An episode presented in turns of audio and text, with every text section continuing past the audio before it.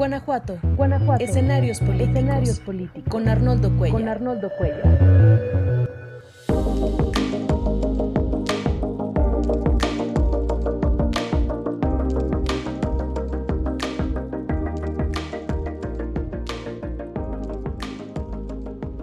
Bueno, ya estamos al aire. Muy buenas noches, muchas gracias. Sorprendimos aquí un poco al abogado Roberto Saucedo Pimentel. Buenas noches eh, al público que nos está viendo y siguiendo esta transmisión a través de las redes sociales de Laboratorio de Periodismo y Opinión Pública, poplab.mx. Estamos transmitiendo por Facebook, por YouTube, por eh, Twitter también y también por mis redes personales, como lo puedes ver. O bueno, pues eh, el tema que vamos a tratar esta noche eh, tiene unas aristas muy interesantes para la vida pública de Guanajuato. Es un, eh, una figura jurídica relativamente nueva. La figura del daño moral sustituye a la viejísima figura penal de la difamación. Nos explicará mejor en unos momentos el abogado Roberto Sauzó Pimentel, a quien le doy la bienvenida. Muchísimas gracias por aceptar esta charla. Roberto, ya hablaste de este tema, diste una rueda de prensa y una sentencia que comentar. Pues bueno, platicaremos de eso esta noche. Soy Arnoldo Cuellar, soy integrante del Laboratorio de Periodismo y Opinión Pública. Bienvenido, Roberto. Muchas gracias, saludos a, a la audiencia y bueno, aquí con el gusto de, de estar dialogando con, contigo y, y, con el auditorio. Antes de entrar a, a, a la parte, digamos, de filosofía jurídica de, del tema, el daño moral, háblanos de lo que de lo que fue hoy la razón por la que convocaste a una, a una rueda de prensa virtual, por, por, electrónica, remota, para comentar una sentencia que el Poder Judicial de Guanajuato emitió en días recientes sobre un tema que vincula a un particular, que en este caso eres tú, y a un medio de comunicación, que es el canal de televisión de Guanajuato Capital, TV Guanajuato, si no me equivoco, ¿no? O, no sé cómo se llama, TV8, Canal 8. Bueno, ahorita tú me dirás bien. Así es. Bueno, sí, efectivamente eh, fue dictada la semana pasada una, sentencia sobre daño moral. Creo que lo, lo, relevante es precisamente lo que acabas de mencionar, que el agresor es un medio de comunicación, es televisión por cable aquí en Guanajuato Capital, se ve también en otros municipios, pero realmente la, la mayor, el mayor número de, de, audiencias se encuentra aquí en esta ciudad. Y los hechos se, se, remontan a diciembre del año 2017. Sé que son aspectos de mi vida privada, pero como él los hizo públicos, pues, pues ya no tengo ningún inconveniente en comentarlos, ¿no? Lo que es lo que fundamenta precisamente el daño moral, ¿no? Es correcto. De hechos sí. de la vida privada. Es correcto. Fíjate que en ese año eh, tuve un litigio de manera de, pues, de, de, derecho familiar por la custodia de, de, mis hijos. Tengo dos hijos adolescentes. Eh, este procedimiento, pues es un procedimiento normal. Hay miles de procedimientos de esta naturaleza en todo el estado y no tendría mayor relevancia. Sin embargo, eh, la, la, madre de, mis hijos tiene amistad con el, con el dueño de TV8 y bueno, todo se conjugó. También por el ahí tengo Jorge Antonio Jorge. Rodríguez Medrano. Jorge Así es, el dueño ha hecho muy conocido aquí en Guanajuato Capital y, y, con una gran influencia y poder político a nivel municipal. Entonces, bueno, tiene una relación. De... Su esposa fue regidora en una administración, él mismo ha jugado con la idea de ser candidato en esta combinación de medios y poder político, ¿no? Es correcto, así es. Aquí tenemos, diríamos que es como una especie de, Televisa en un municipio, ¿no? Por así mencionarlo, una Televisa setentera por allá. Entonces, eh, lo que ocurrió es que el, señor Rodríguez Medrano, sin ningún derecho, sin ninguna justificación, empezó a exponer en su programa nocturno de noticias aspectos de litigio familiar que, que llevábamos eh, por la custodia de los niños. También fui, fui objeto de una denuncia penal por violencia familiar. Y bueno, lo que él se atrevió a decir es que yo tenía antecedentes penales por sustracción de menores, lo cual era falso porque mis hijos estaban en mi custodia porque un juez civil me había dado la custodia provisional. También decía que tenía antecedentes penales por golpeador de mujeres. Yo no tengo ningún antecedente penal, ni en esa fecha ni al día de hoy. Sí Esto al aire, en comentarios, en noticieros. Directo, directo. E incluso lo más grave. Te convirtió a ti, un individuo particular, en, en, en tema de atracción público. Más que nada de morbo y de escarnio porque le compartieron una copia de los expedientes judiciales y ante la agencia del Ministerio Público y él tuvo el descaro de enseñarlos en, su televisora, mostrar algunas, algunas constancias de esos expedientes, lo cual está prohibido. El propio Código Nacional de Procedimientos Penales establece que en fase de investigación a nadie se le puede presentar como culpable de un delito, porque esto solamente será objeto de sentencia. Bueno, el señor le valió. Lo más grave, él es abogado, bueno, él dice que es abogado. Entonces, esto también fue un elemento en su contra en la sentencia, porque al ser experto en derecho no puede desconocer el marco legal.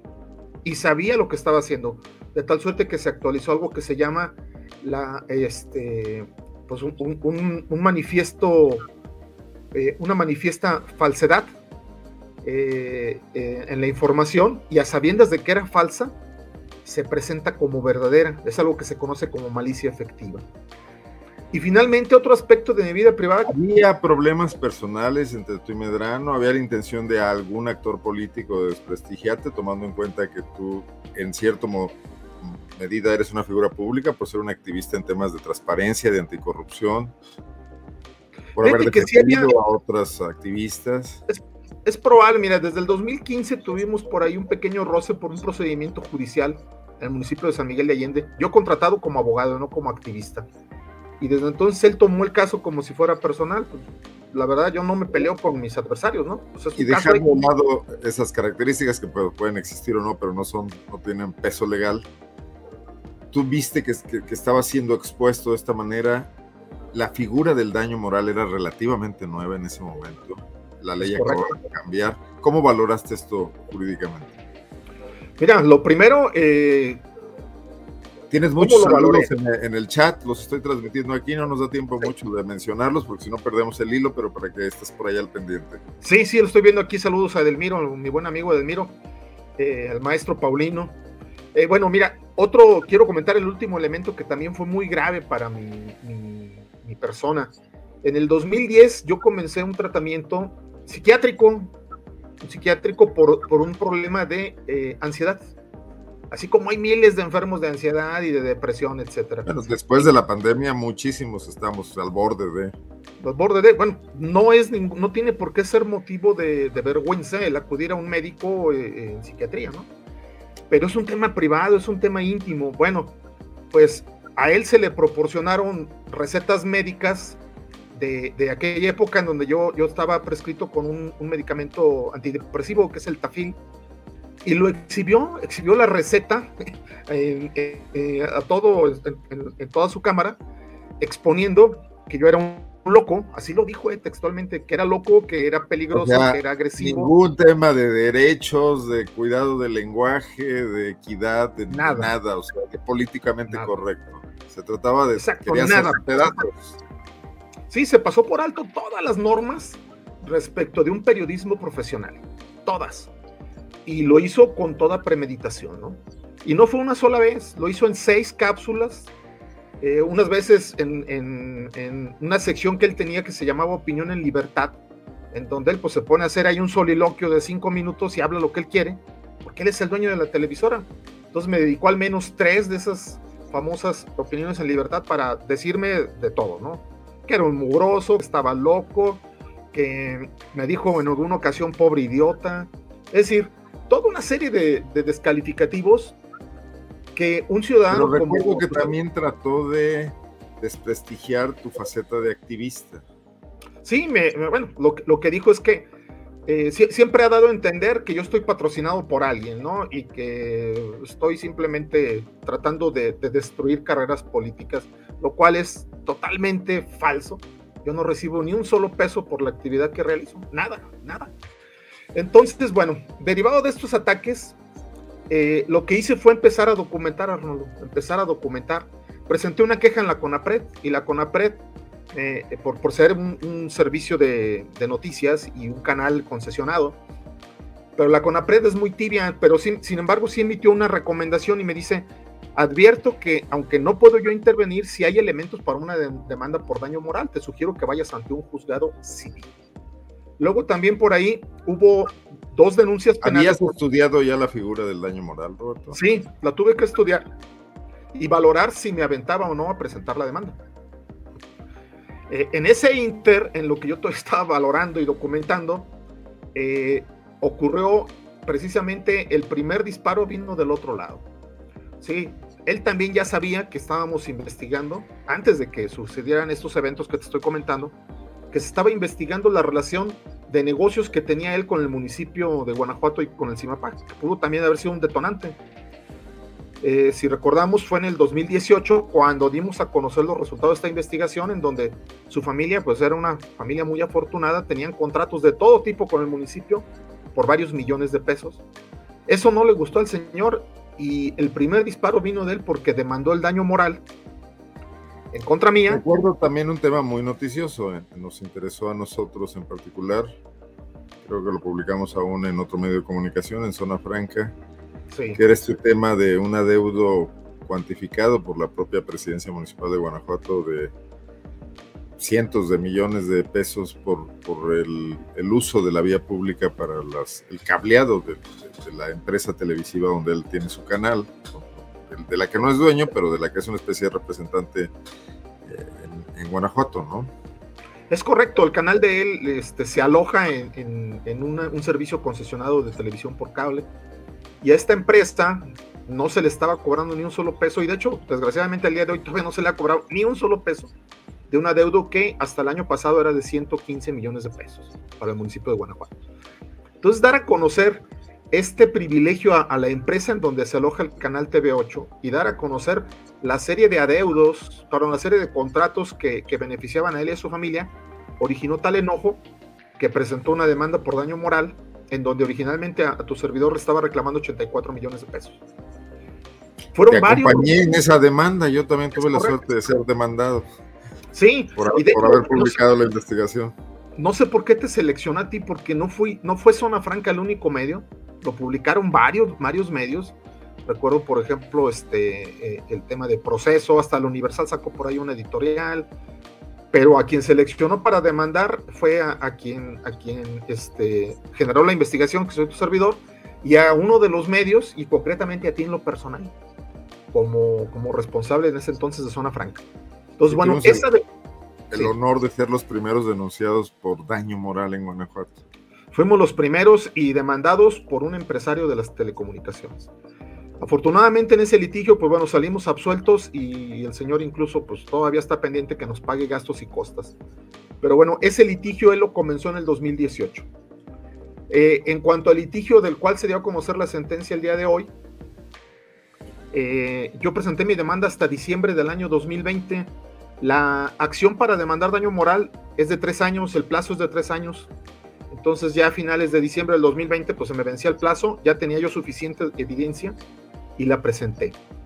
Entonces, ¿qué se presentó como evidencia? Pues la recomendación de la, de la CONAPRED. El señor estuvo vinculado a proceso penal por falsedad en declaraciones, un asunto derivado de esta misma problemática. Y ahí eh, una jueza penal le dijo claramente que los ataques a la vida privada de las personas no están eh, tutelados por la Constitución.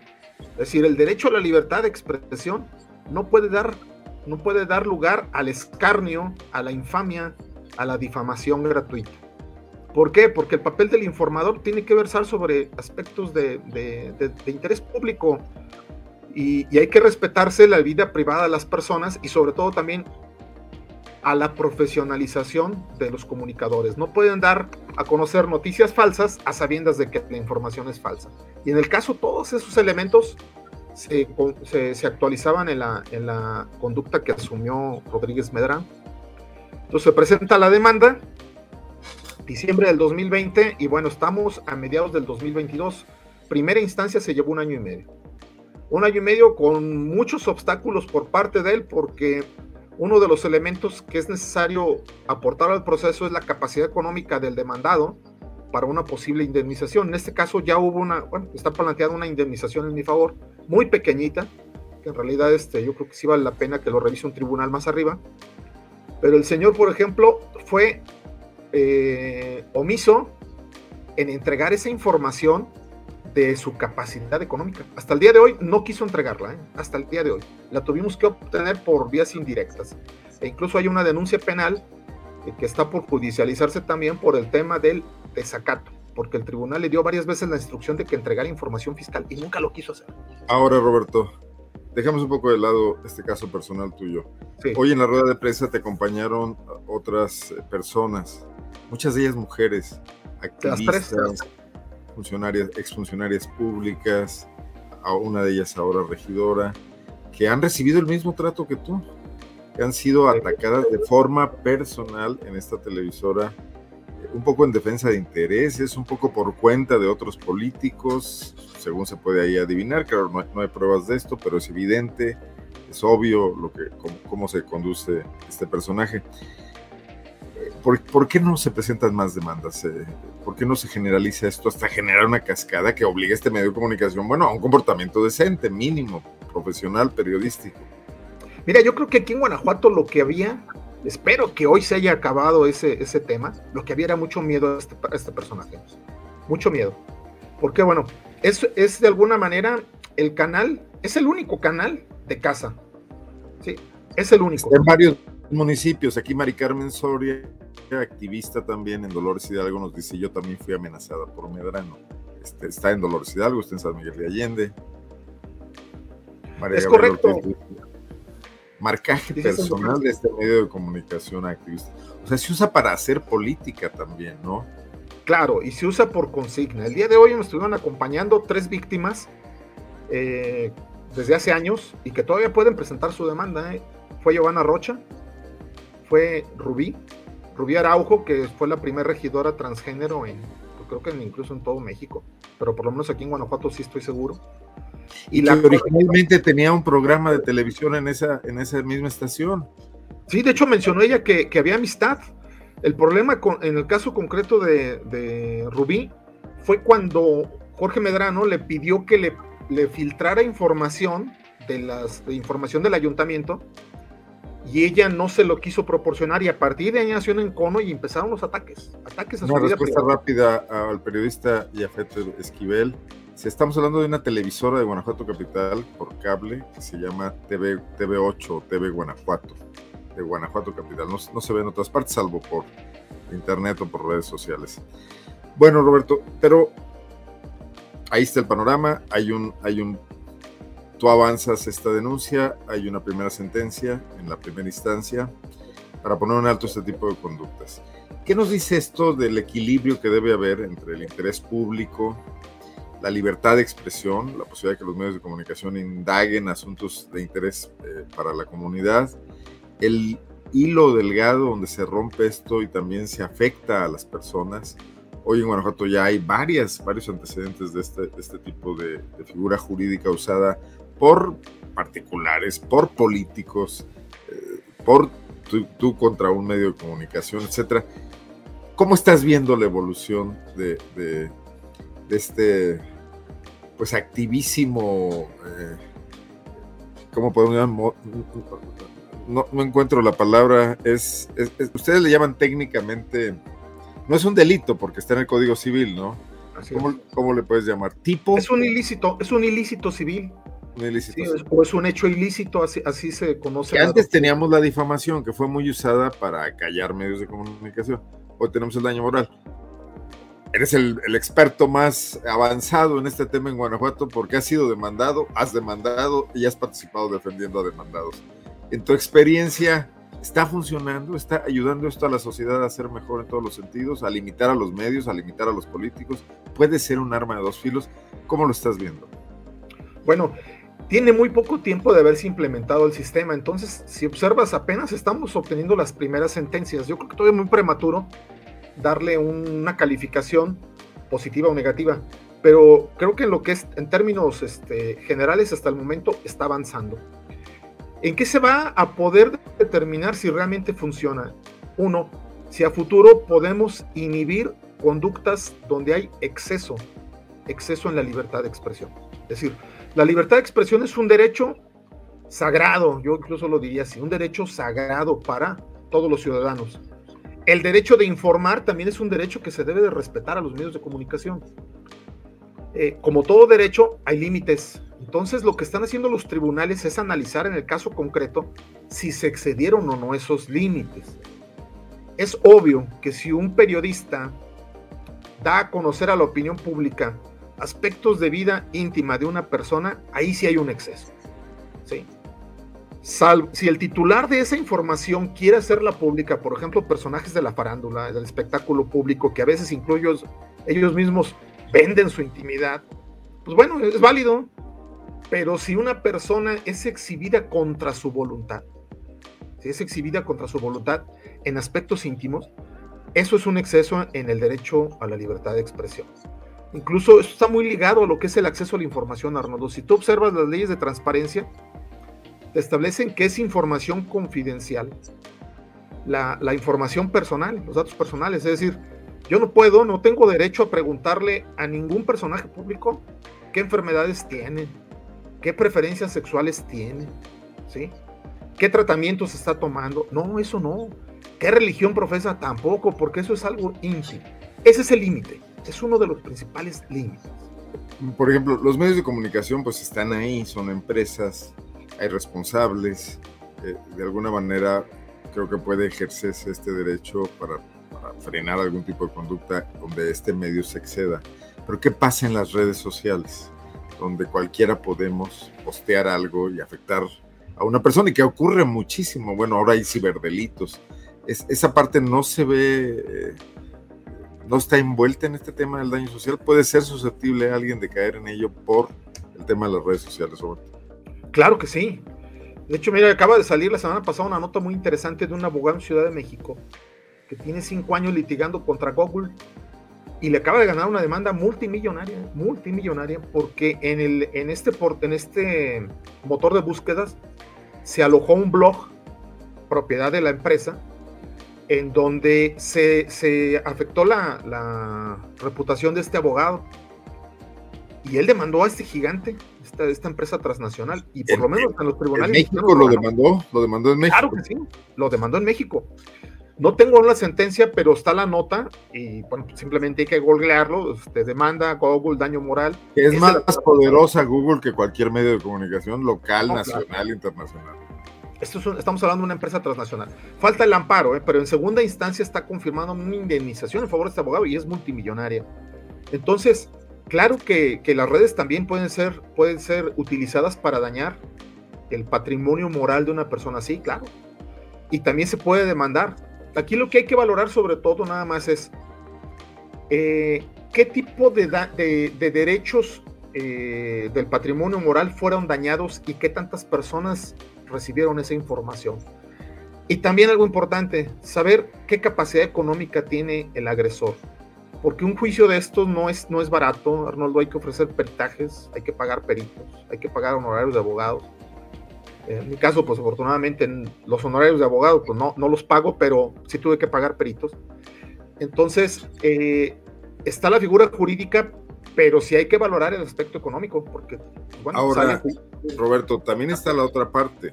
Hay políticos denunciando a periodistas y a medios de comunicación para frenar un poco, para coartar la libertad de expresión, para inhibirlos, para censurarlos. Tenemos el caso que fue famosísimo en México del exgobernador Humberto Moreira en contra del, periodista Sergio Aguayo, así es. Y, bueno, incluso entiendo que tú estuviste en contacto con, con, este, eh, Sergio Aguayo y con algunos de sus abogados ahí, ¿qué riesgos observas? Bueno, sí, efectivamente, esta es un arma de doble filo, la figura del daño moral. Sí puede inhibir también la libertad de expresión. Y yo creo que aquí... Eh, o sea, por ejemplo, un periodista sin mayores recursos que publica una nota que no le gusta a un político, independientemente que no lo afecte en lo personal, que reciba una denuncia por daño moral, de entrada ya lo metieron en una bronca. Si tiene que contratar a un abogado, si tiene que pagar un peritaje, puede ser complicado. Si no es un medio de comunicación, una gente que hace una página de Facebook en algún municipio pequeño. Es correcto. Sí, mira, aquí por ejemplo el maestro Paulino está pasando el dato. El abogado se llama Ulrich Richter, es un abogado de la Ciudad de México y obtuvo una sentencia en segunda instancia por 250 millones de dólares. Es un mundo de dinero. Vamos a ver cómo le va en el amparo. Por, por, el dato. Bueno, sí, entonces, ahora vamos al tema de la inhibición al ejercicio periodístico. Sí, tenemos ahora el otro lado de la moneda. Eh, un periodista que va iniciando, por ejemplo, su negocio con un, portal digital, pues tiene poco capital para poder empezar a hacer su labor. ¿Qué ocurre si de repente le llega una demanda donde le están reclamando millones de pesos? Porque estas demandas así se manejan. Pues es obvio que va a poner en riesgo todo su patrimonio. A lo mejor ya no va a tener la posibilidad de seguir reportando noticias de la persona que lo demandó por miedo a que se le venga más demandas. Incluso aunque gane, aunque gane como en tu caso, este, pues, se va a descapitalizar. Es correcto. Entonces, eso también puede inhibir. Entonces, Podría ser que el Poder Judicial o, la, o los jueces, en este caso, entiendo que además caen en pocos juzgados, que son algunos juzgados especializados, pudiesen valorar esto y, aceptar o desechar demandas. Sería una... Nos preguntaba hace rato eh, Ray Sandoval, ¿cómo, ves la ley? ¿Qué cambios habría que hacerle a la ley ahora que ya, se ha visto en la práctica? Bueno, mira, hay una propuesta de artículo 19 que es precisamente de una valoración previa, una valoración previa a la admisión de la demanda, precisamente que sea una especie de filtro para evitar que los tribunales se inunden de demandas y que una persona sea demandada de manera indiscriminada. En mi caso, cuando yo fui demandado por Jorge Antonio, recibí seis demandas, dos semanales. ¿eh? Cada semana estaba aquí el actuario tocando y me entregaba dos demandas. Llegué a seis. Entonces, sí, efectivamente, eh, puede haber un abuso en el ejercicio de este derecho. ¿Y el juzgado las admitió todas? Las admitió todas, sí, porque algo importante, en nuestro Código de Procedimientos Civiles no prevé ese mecanismo de filtro que trae como propuesta artículo 19 aquí.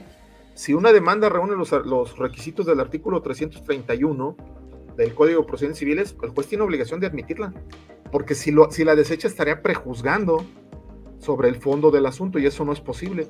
Entonces, sí es un tema delicado, pero sí tenemos que poner un filtro, una especie de filtro, para inhibir el abuso, definitivamente. Alguna vez un grupo de periodistas y activistas fuimos a visitar a la presidenta del Poder Judicial, cuando era la magistrada Claudia Barrera, para hacerle notar esto, que esto podría ser usado como, un mecanismo de censura por, algunos políticos. Bueno, parece que sí está pasando, eh, pero sería cosa de una reforma legal. Ahorita el Poder Judicial no puede hacer nada, como tú dices, ¿no?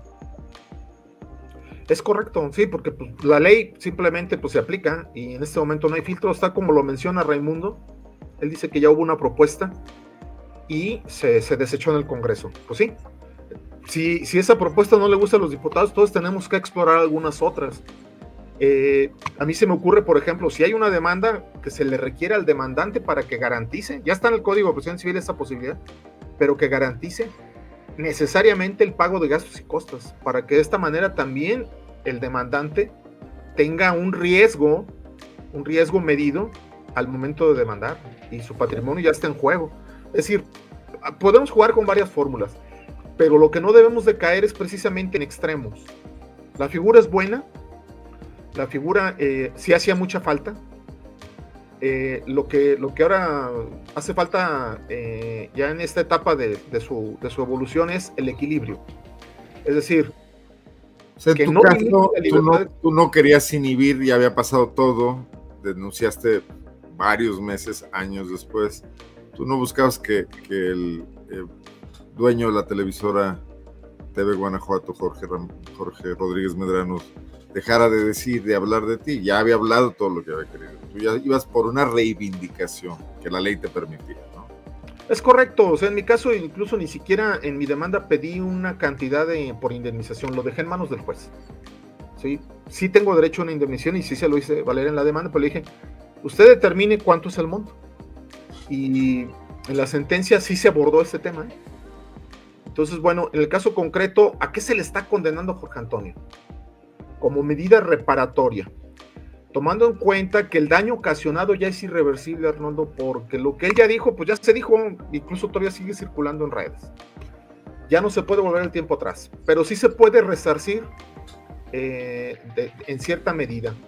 Una es que él debe de publicar un extracto de la sentencia en un periódico de mayor circulación en Guanajuato, que puede ser el Correo o el AM, y en una sección importante, no, no, no, no sería factible, por ejemplo, que lo publicara en la sección de clasificados, pues no, no, tendrá que ir en una sección donde haya mayor cantidad de lectores. y lo hará en un lapso de un mes, seis veces. También tendrá que dar a conocer en su mismo noticiero nocturno este extracto de la sentencia por seis veces en el lapso de un mes. El tribunal se encargará de hacerle en un oficio el extracto de, la sentencia para que él lo tenga que mostrar, mostrar ante su audiencia y será un reconocimiento de que él difama, difama y no tuvo derecho de hacerlo cuando ocurrió en mi caso. También otra obligación que se le impone es la de pagar eh, una cantidad muy pequeñita, 100 mil pesos, 100 mil pesos, eh, más los intereses que se generen por todo el tiempo en que demore en pagarlo, así como el pago de gastos y costas. En el tema de la indemnización, la juzgadora, fíjate que es algo bien interesante, determinó que Jorge Antonio tiene una capacidad económica alta porque recibe contratos millonarios, o sea, recibe millones de pesos al año en publicidad. Eh, sin embargo, de, fuentes oficiales del gobierno estatal, del gobierno municipal, de los sistemas de agua, de la Universidad de Guanajuato, que también sería importante que estas instituciones se dieran cuenta de si van a consumirle espacios publicitarios a alguien que está eh, no, no, denunciado, sentenciado ya por daño moral. Sería otra cuestión, ¿no? Algún código de ética interno de las dependencias públicas quizás podría comprender eso, sería otro tipo de sanción, ¿no? Claro, y nos haría falta que eso estuviera eh, este, redactado, por ejemplo, en una ley para, para contratar publicidad, que todavía no tenemos ahí debería de venir también. Es decir, a tus proveedores hay que pedir también periodismo de calidad. No le voy a dar contratos a cualquier persona que se ostente como periodista, porque también en esto, algo que es muy cierto, Arnoldo, hay muchos simuladores, muchos simuladores del periodismo, ¿sí? Y hay periodistas también que son verdaderos sicarios de la pluma, es decir, actúan por consigna. Eso obviamente es una tarea pendiente pero creo que si hasta ya se pudiera limitar la contratación a este tipo de periodistas o de medios de comunicación en donde pues, ya traen antecedentes de que faltan a la verdad. Entonces, eh, aquí, el caso de, Isabel Arvide, porque ella es la cónsul en Turquía hoy, demandada por la actriz Shasha Montenegro, también eh, esposa del expresidente José López Portillo. No, no recuerdo el caso, no sé si tú lo recuerdas, Daño Morales y la demanda.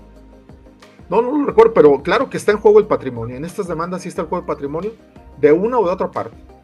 El que demanda sin tener derecho puede terminar pagando gastos y costas y pueden ser también cantidades muy importantes. Y el que es demandado también puede ser condenado a pagar una indemnización también por cantidades importantes. Aquí en, este caso yo sí voy a, promover una apelación porque el monto, el monto me parece que no va a inhibir la conducta si él recibe millones de pesos al año en publicidad y únicamente lo obligas a pagar 100 mil pesos, pues para él es nada.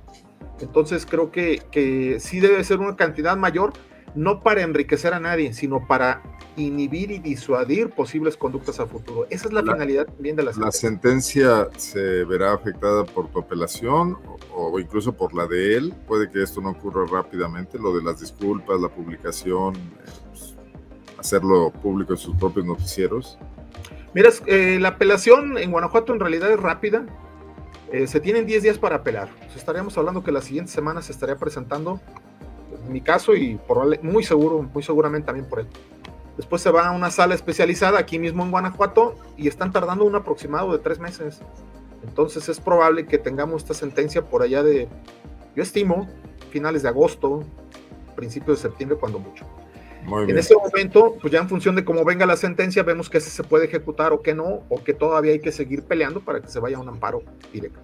Oye, ha suscitado mucho interés el tema, tenemos más de 80 personas conectadas, eh, ha habido, ya las has visto, pues varias, más que preguntas, son algunas observaciones, algunos apuntes. ¿Crees tú hoy que la vida pública de Guanajuato se haya visto fortalecida, saneada? Eh, de alguna manera por la existencia de esta nueva figura en el Código Civil, por la desaparición del delito de difamación. ¿Qué, verías que hace falta ahí? Bueno, mira, la desaparición de los delitos creo que fue muy positiva porque cuando estaba en el Código Penal el riesgo para una persona denunciada era pues, un proceso penal. Sí, no era delito grave, pero sí te ibas a tener un proceso penal y quizás antecedentes penales. Eso ya desapareció. Ahora nos vamos a un aspecto meramente patrimonial creo que sí está enriqueciendo la vida política del Estado. Sobre todo, esta sentencia lo que puede hacer es, eh, ser, un, ser ejemplificativa para otros periodistas porque este señor no es el único que actúa así, hay otros. Y muchos son periodistas muy locales, ¿sí? Periodistas que reciben recursos del municipio y de inmediato por consigna empiezan a atacar a los opositores al gobierno. Entonces, bueno, esta sentencia creo que le puede servir a, otros ciudadanos que también sean afectados para limitar los excesos del periodismo sicario. ¿sí? Y esto puede abonar también a que el periodismo serio, el periodismo de investigación, como, como es por ejemplo aquí PopLab, sin estar echándole porras, ¿eh? pero este es un periodismo serio, es un periodismo de altura. Entonces, si, si, estas demandas empiezan a inhibir ese periodismo sicario, yo creo que a futuro podemos tener más periodistas serios, más periodistas comprometidos con la verdad y menos, menos simuladores de, de esta noble función. Bueno, y la otra parte, que los políticos tampoco abusen de de la figura para tratar de callar a medios de comunicación que están señalando precisamente investigaciones puntuales sobre situaciones de, abuso o de ilegalidades o de excesos en el ejercicio del poder público, en el uso de los presupuestos, etcétera, ¿no? Roberto, pues creo que ha quedado bastante eh, claro expuesto el tema, creo que es una noticia importante para Guanajuato. No sé si quisieras agregar algo de este tema, de otro tema, no sé también si nuestro público quisiera hacerte alguna pregunta directa. Eh, están eh, en todos los canales las preguntas rápidamente, las puedo yo ver aquí, en Facebook, en, YouTube. Sí, lo que no veo es Twitter, eh, pero bueno, ahí, les rogaría que lo hicieran en Facebook o en YouTube. Periodismo sicario, dice viento sediento. Bueno, dándole la razón a AMLO. Te pregunta Fernando Revilla, ¿aplica a ciudadanos en redes sociales? Ya, ya habíamos hablado de eso, pero pues creo que sería bueno contestar. Sí, claro, claro. El daño moral se puede dar a través de cualquier medio de comunicación en donde se afecte el patrimonio moral, la reputación de una persona. Entonces puede ser radio, televisión, puede ser este, redes sociales, es decir, cualquier medio de comunicación eh, puede, generar el daño moral. Puede sanear la conversación pública que las críticas válidas de una persona un político o hasta una figura pública que no sea precisamente político, a un activista o un artista, eh, se mantengan dentro de ciertos niveles, ciertos parámetros, sin incurrir en afectaciones ni personales ni de, información eh, que no tendría por qué salir al debate, ¿no? Dice Jafet Eloy eh, Esquivel, ¿qué información podemos buscar para capacitarnos sobre este tema? No, sé si haya algún libro. mira, hay bastantes libros, pero lo que sí es un hecho es, es un tema legal, es un tema jurídico, entonces eh, pues necesita, necesita tratarlo un abogado, necesariamente, ¿eh? porque es un tema un poco, un, tanto técnico. Eh, y bueno, ¿qué puede hacer una víctima que no es abogado? Bueno, hay libros sobre daño moral, simplemente googleando ahí daño moral en México.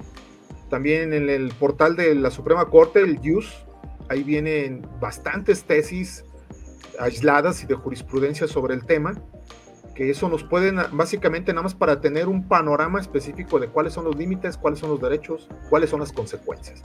Tesis de la Corte. Aquí lo está mencionando precisamente el maestro Paulino, el maestro Paulino Lorea. Pues es la forma, pero para capacitarse, eh, pues ahora sí que es sobre la práctica, porque, por ejemplo, en esta experiencia que me ha tocado vivir a mí, eh, no, no recibí una capacitación específica sobre el tema, sino que fui aprendiendo de estar preguntando preguntándole a, pues, a un montón de, profesionistas y, pues sí tengo mucho que agradecerle, sobre todo artículo 19, a abogados aquí en Guanajuato a los que les pregunté, a jueces que son amigos, es decir, hay que preguntar y va uno capacitándose de manera individual. Hay dos preguntas que quiero ligar, uno de Kenia Velázquez, colega de PopLab, y de Saturnino Cedillo, eh, entiendo que es abogado Saturnino pero las dejaría para el final, para terminar el tema del daño moral y luego salirnos a otro tema donde también estás tú participando. Bueno, me pregunta Francisco Arellano, saludos a José Luis Ramírez, ¿se aceptan como pruebas las publicaciones en redes sociales? Esa es una primera pregunta. Y otra de Fernando Revilla, ¿cómo opinar sin, sin provocar daño moral? ¿Cuáles pueden ser salvaguardadas en nuestras manifestaciones? Creo que también se pueden ligar estas dos. La primera, las publicaciones en redes sociales, sí, claro, es un, es un elemento de prueba, nada más que hay que ofrecerlo, tiene ciertas formalidades. Una puede ser acudiendo a un notario público para que levante una fe de hechos y se tomen capturas de pantalla y se agregan a un, a un testimonio y se aporta como prueba. La otra forma es, dentro del proceso, ofrecer la prueba de inspección judicial. Entonces señala fecha y hora y en presencia del juez se abre eh, el internet se ubican las publicaciones y el juez va fedatando lo que, lo que está publicado. Eh, en el caso de la inspección, el único riesgo es que si la contraparte quiere jugar sucio, pues va a desaparecer las publicaciones, ya no va a haber nada que inspeccionar, pero es factible. Ahora, ¿qué, qué, salvaguardas se pueden tener para, para poder, este... Esta pregunta de Omar Palacios ahorita le quiero contestar, es muy interesante. Preguntaba Fernando Reyes, ¿qué salvaguardas? Pues bueno, mira, el, Fernando, el artículo sexto eh, el artículo séptimo, el artículo octavo, pues nos dan, nos dan la, respuesta de la Constitución. Es decir, la libertad de expresión tiene como único límite la no afectación de la vida privada de las personas. Entonces, mientras tú expongas temas de interés público y si vas a emitir una opinión que tenga por lo menos cierto soporte documental para que puedas sustentar tu opinión, en ese caso pues el riesgo de que, de que seas un, un de, este, de que seas demandado no lo vas a poder evitar, pero de que seas condenado, pues es casi seguro que no va a ocurrir así. Bueno, ¿qué le dices a Omar Palacios que pregunta si a los que son exhibidos cuando son detenidos en un alcoholímetro por la televisora, la misma de la que estamos hablando, parece que es una práctica común, si ahí proceden este tipo de casos. Claro que sí. Fíjate que es una pregunta que también ya, ya he tenido oportunidad de, interactuar con algunos, eh, con algunas personas en Facebook. Es muy común que aquí los fines de semana se instalen alcoholímetros y al lado de la mesa donde está el médico aplicando las pruebas está, está la prensa, la prensa sicaria. Y es, y es este, es una fuente de, entretenimiento para la ciudad tremenda lo que hacen estos periodistas. Lo que hacen es estar cazando ahí personas que llegan con cierto grado de alcohol, los graban sin su consentimiento, ¿eh? sin su consentimiento, pero con la complacencia de las autoridades municipales. Y luego los sacan en sus, en, sus noticieros o en sus notas en, en redes. Por ejemplo, Revista Patrulla lo hace, el canal TV8 también lo hace. Y esto obviamente genera morbo en la población. De decir, a ver, esta semana, ¿quiénes fueron los detenidos y mandados al famoso Torito? Entonces, esto claro que es escarnio público y claro que puede dar lugar a, dos tipos de responsabilidades. Una responsabilidad administrativa para aquellos elementos de tránsito municipal o autoridades municipales que toleran que se esté grabando a los detenidos. Esto no es legal y esto no debe ser permitido. Y una responsabilidad civil para el canal, en este caso por estar exhibiendo a una persona detenida por una simple falta administrativa. Claro. Bueno, si los delincuentes acusados de delitos mayores, ahora la ley prohíbe exhibirlos. Claro, si a un delincuente no lo puedes exhibir, pues a una persona que cometió una falta administrativa menos. Por ahí había un comentario, no sé si buena o mala fe, que decía que si es una lucha de egos, pues bueno, yo lo dejo a su criterio. Yo la verdad a mí no me interesa ser, ser este empresario, ni me interesa en este momento ser candidato a nada. Yo simplemente soy abogado y, y este, y ejerzo el activismo nada más. Este, hablando de eso, bueno, eh, preguntaba en qué, en qué proyectos como activista estás participando actualmente y Kenia Velázquez, tú lo preguntabas a Saturnino Cedillo, y Kenia Velázquez te preguntaba que si podrías hablar del tema de la detención y la represión que sufrieron eh, integrantes de colectivos de buscadoras en Guanajuato en el 2020 por las fuerzas de seguridad pública del Estado. Publicamos la nota eh, donde la juez del caso pues, le dio un revés fuerte a la Fiscalía del Estado, pidiéndole que investigara más y, rechazando una intención de, pues, de ya archivar el asunto y de no investigar al secretario de Seguridad Álvaro Cabeza de Vaca. Digo, ya es otro tema, pero aprovechando que estás aquí, si nos puedes eh, comentar de esto. Sí, claro, claro.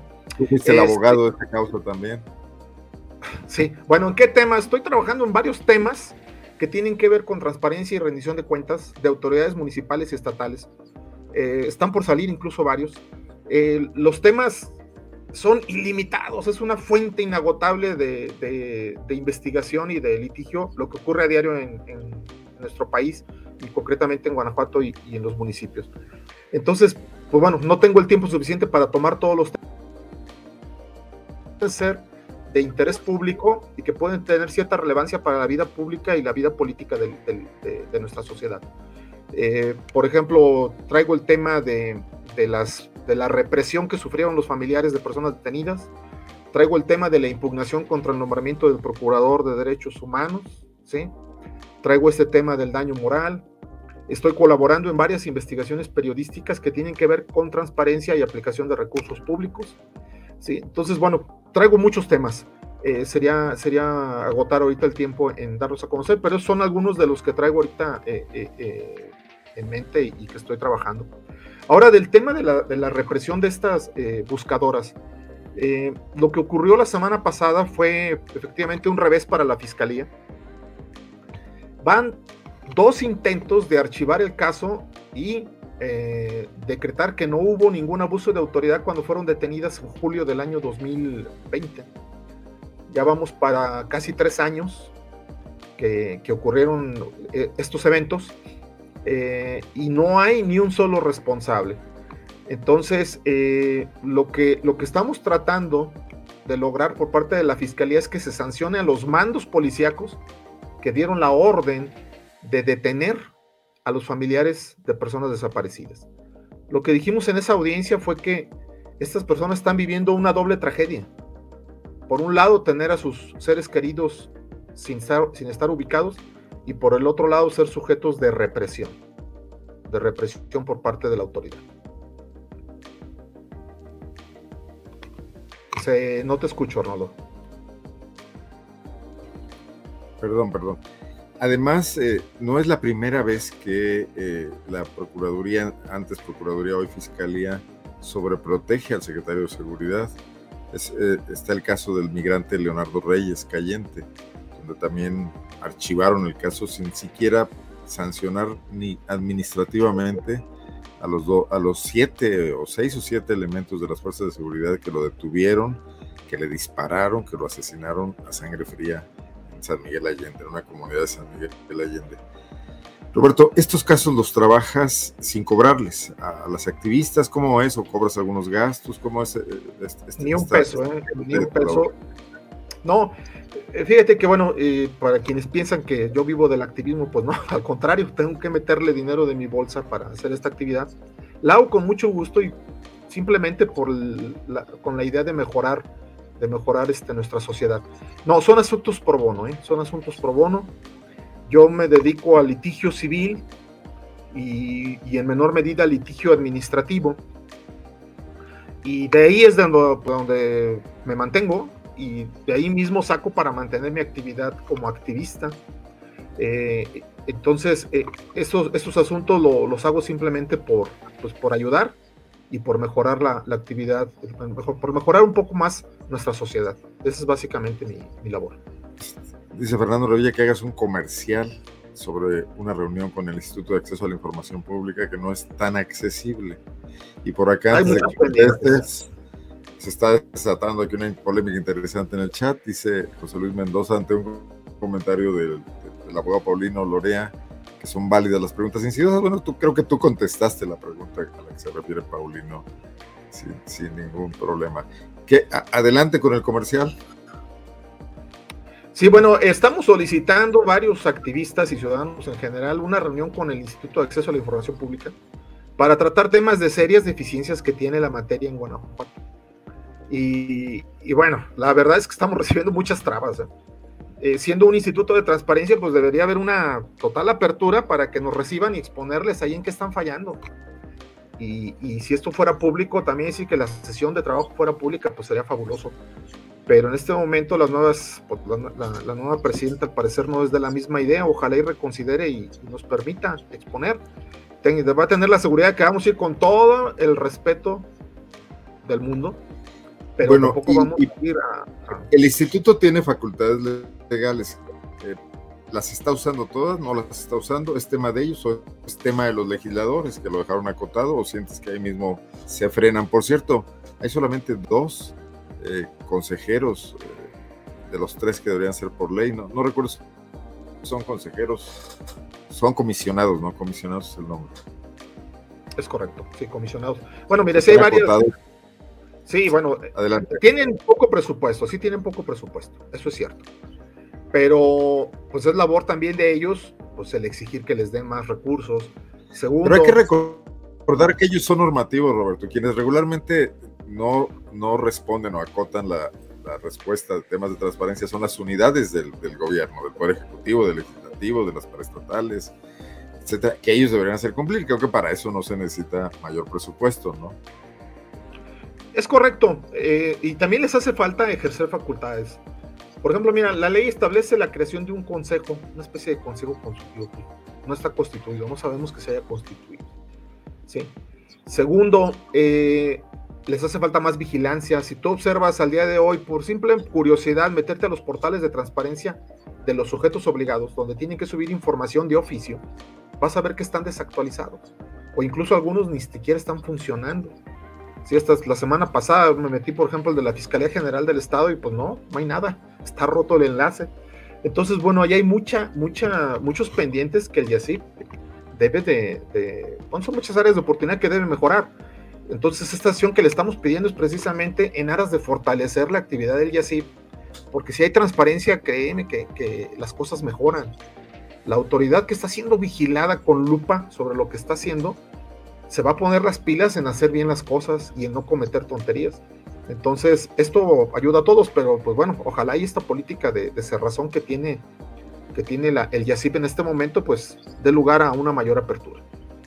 Varias críticas, los portales de transparencia son una vergüenza, el YACIP le corre prisa por archivar solicitudes y darle término a los recursos. La primera opinión de Leonora Villegas, la segunda de Martín Macías. La fiscalía hace lo que quiere, bueno, eso viene por otro lado. Roberto, pues hay muchos temas, la audiencia sigue muy interesada. Creo que tendremos que platicar, a lo mejor invitamos también a, Fernando Revilla después de esa reunión que sostengan con el, con el Instituto de Acceso a la Información Pública, a ver qué ocurre ahí pues menudo trabajo para quienes eh, deciden optar por el activismo porque sobran los temas donde en Guanajuato hay que empujar fuerte. No me digas la Procuraduría de los Derechos Humanos, donde me acabo de enterar que el Procurador de los Derechos Humanos está de viaje por Europa, ya confirmado con dos fuentes.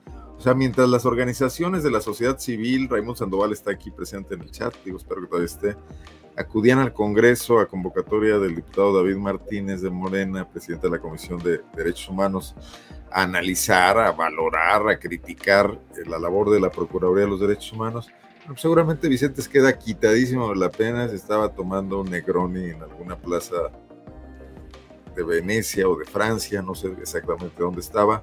Esa es la preocupación que hay por los derechos humanos del procurador que menos ha trabajado en los últimos años y que además es el que tiene una militancia panista probada.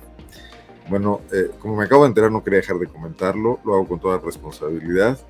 Eh, lo he confirmado al menos con tres fuentes ya, ya con tres fuentes. Eh, es viaje privado, por supuesto, puede hacer lo que quiera con su dinero, pero hay una actitud ética también, ¿no? el día que presentes el informe, que las organizaciones de la sociedad civil, que son tus principales interlocutores, acuden a analizarte, pues como que te vale, ¿no?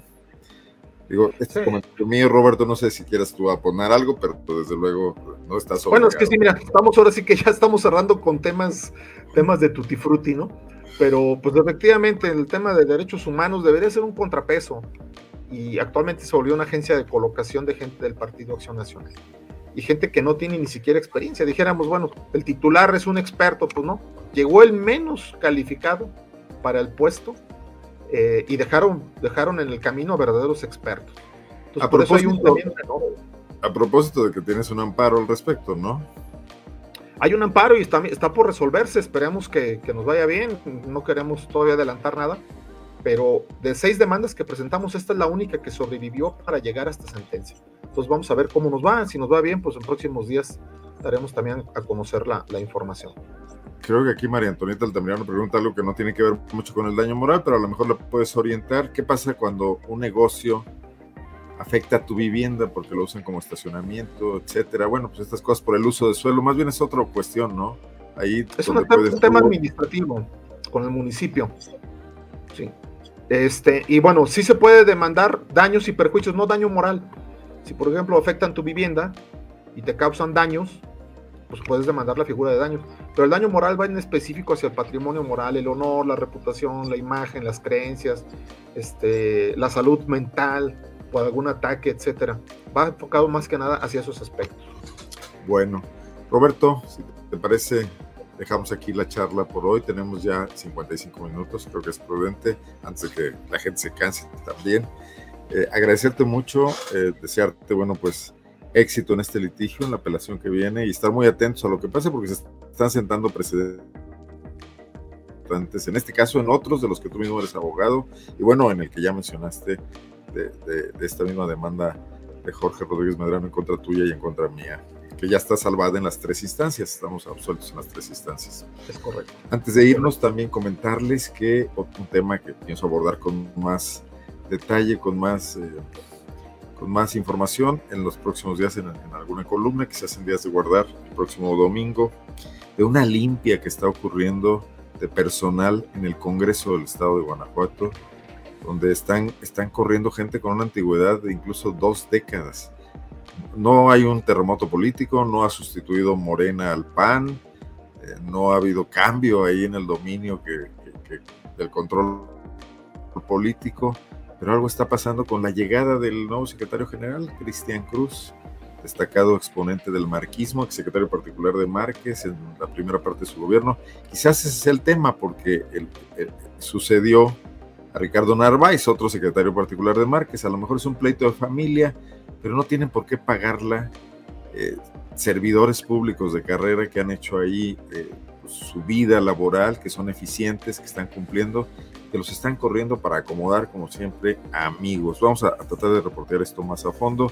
Ya hablan de la dirección de informática, de otras dependencias en las que está ocurriendo esto y que además no se está respetando la antigüedad de las personas. Yo también es un tema al que estaremos este, atentos en los próximos días. Roberto, también pues, son aquí ya los postres que quiero comentar porque si no se me, se me van y creo que es importante también dejar aquí eh, estos datos. Eh, invitarles a leer también la nota que está publicada en estos momentos en Pop Lab sobre lo mal calificado que está Guanajuato por, por una comisión de las Naciones Unidas por el tema de equidad, por el tema de los grandes pendientes que hay en materia de equidad hacia la diversidad sexual. Esto es un trabajo que hicieron visitadores de, de ONU Derechos Humanos, entiendo. Eh, está publicada la nota con todas las fuentes, es un documento oficial. Eh, y bueno, pues se, se, nota en todo porque en estos días, después de la marcha del orgullo del, del pasado fin de semana, que fue exitosísima, que reunió a 10.000 gentes, en León, donde además eh, la presidencia municipal se jactaba de que les dio todas las facilidades, de que los apoyó, les puso templete, etcétera. El alcalde de Guanajuato, Navarro, vino y dijo un discurso, ahí colgándose un poco el tema. Bueno, resulta que hoy se dan cuenta de que algunas eh, pues señales importantes, manifestaciones de, respeto, de como pintar un paso peatonal en León con los colores de la bandera eh, eh, arcoíris, un poco el símbolo del movimiento de inclusión de la diversidad sexual, ya fue pintada por el municipio como siempre, o sea, solamente le respetó lo del orgullo, la diversidad, etcétera, unos cuantos días y luego ya la ciudad a la normalidad. Bueno, pues dicho eso, Roberto, me, me, me despido de ti, te, te, comento si quieres decir algo, adelante, este es el momento. Como viste, no, pues gracias por la invitación, eh. gracias por la invitación y pues aquí estamos al pendiente cuando ocurra otra, algún otro evento también que pueda tener interés para la ciudadanía, pues aquí estamos a la orden. Bueno, que dicen que borran los comentarios, yo los estoy pasando todos, ¿eh? no, no, borramos nada y se quedan ahí en las transmisiones, unos en Facebook, unos en el Facebook de PopLab, otros en el mío personal, otros en, en YouTube, aquí los pasamos todos. Bueno, pues buenas noches Roberto, muchas gracias. Hasta luego. Y gracias a ustedes por estar aquí, por mantener eh, esta muy buena eh, audiencia. Nos vemos el jueves con otros temas. Muchísimas gracias. Buenas noches. Paso estos últimos comentarios para que no se queden en el tintero. Listo. Gracias. Buenas noches, Roberto. Hasta luego.